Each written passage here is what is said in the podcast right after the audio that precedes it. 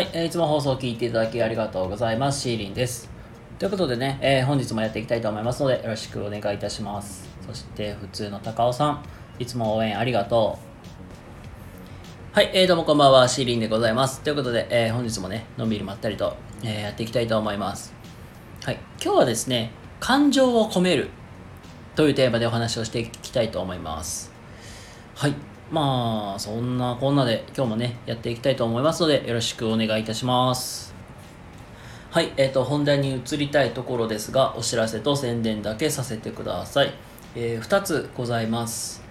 えーまず1つ目です。えっ、と、ノートというブログの方をやらせてもらっておりまして、私、初のエッセイとなります。えー先生辞めたいけれど辞められないという、まあ、自分のキャリアを、まあ、元にした、まあ、そういう自助伝みたいなものになります、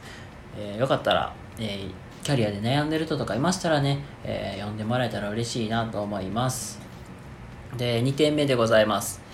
えーこちらねあのワンオンワンというコラボライブの方を企画をずっとやらせてもらっております。で現在ねゲストさん募集中で、えー8月分のね、あのーご案内の方をさせていただいております。もしね、えー興味ある方いましたら、えっ、と、レターとか、なんか何なりでご連絡いただけたら幸いです。お待ちしております。はい、えーまあそんなこんなでですね、えー本日の本題に移りたいと思います。今日は、えっ、と、感情を込める、まあそんなテーマでお話ししていきたいと思います。はい、えーまあ早速ね、本題に移りたいと思います。今日はね、感情を込めるというテーマでお話をしていきたいと思います。はい、で、あのーやっぱりね、感情を込めるってむちゃくちゃ大事なところであって、なんか最後人の心を動かすのって、おそらくその話している人たち、まあ、例えばこうやってね、あのライブとかこれあの収録してる時の自分でが、まあ、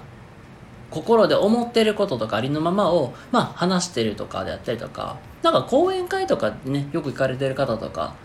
あと、学校の先生とかのさ、熱のこもった話を聞いてさ、心を動かされるシーンってあると思うんですよ。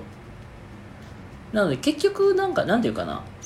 その聞き手側であったりとか、今こうやって聞いていらっしゃるリスナーさんの心を動かすのって最終的には、まあ、僕たち話し手側が、まあ、熱のこもった言葉、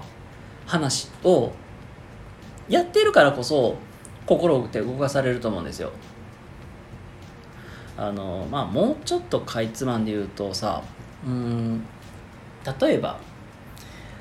漫画とかもしくはドラマとかでさあーこのシーンめっちゃいいジーンってくるシーンってあるじゃないですか。あの僕もさめっちゃあるんですよねこういうのって。あまああの僕とある配信者さんの枠でねあの左利きのエレンっていうなんかその漫画の話をねちょっとしててで実はこの左利きのエレンっていうこの漫画も何年前かな？45年前に知って読んでてめっちゃ心動かされたしそのまたなんていうかな出てきた言葉とかも実は今の携帯の待ち受けにしてるぐらいすごくじもう本当この言葉好きってジーンって見てねもうなんか自分のモチベーションとかああもう落ち込んでる時とか、まあ、たまにこれ見てあちょっとやる気が出てくるみたいなこともであるんですけどやっぱり最終的にあの人の心を動かすのってあの心のこもった言葉とかあのその人の話しているまあそのその姿とかだろうなってって思うんですよ本当に。なのであのもしね誰かを説得したいとか、まあ、まあどんなシーンでもいいです。なんか例えばけ例えばねあのまあなんか身近なところで言うとさあのはん結婚の話とかであの自分のなんか彼女さんのお父さんが反対してるとかそういう時にでもなんかその心もこもってなんか覚悟決めた感じで俺はあなたこの人幸せにしますっていうまあそんな感情こもった言葉をさ言言ってもしかするとコロって情が動いたりする場合もあったりするだろうしあの商談でも最終的にはね心感情こもってあのできますって言ってでそれでね心動かしてじゃあやりましょうみたいなことってあったりすると思うんでだか結局最後はねあの心感情この自分のなんか熱意とか熱量を言葉に乗せて言うっていうのがそれがすごく大事なんだろうなっていうのをあのこの前学んだんでなんかこれをねなんか皆さんにシェアしたいなと思います。はいということであの感情込めてめっちゃ話すの大事だよってまあそういう話を今日は、えー、させてもらいました。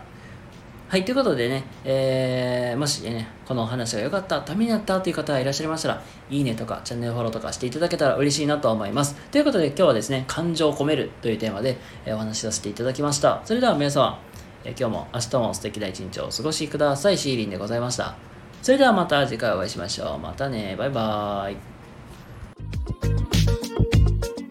イ。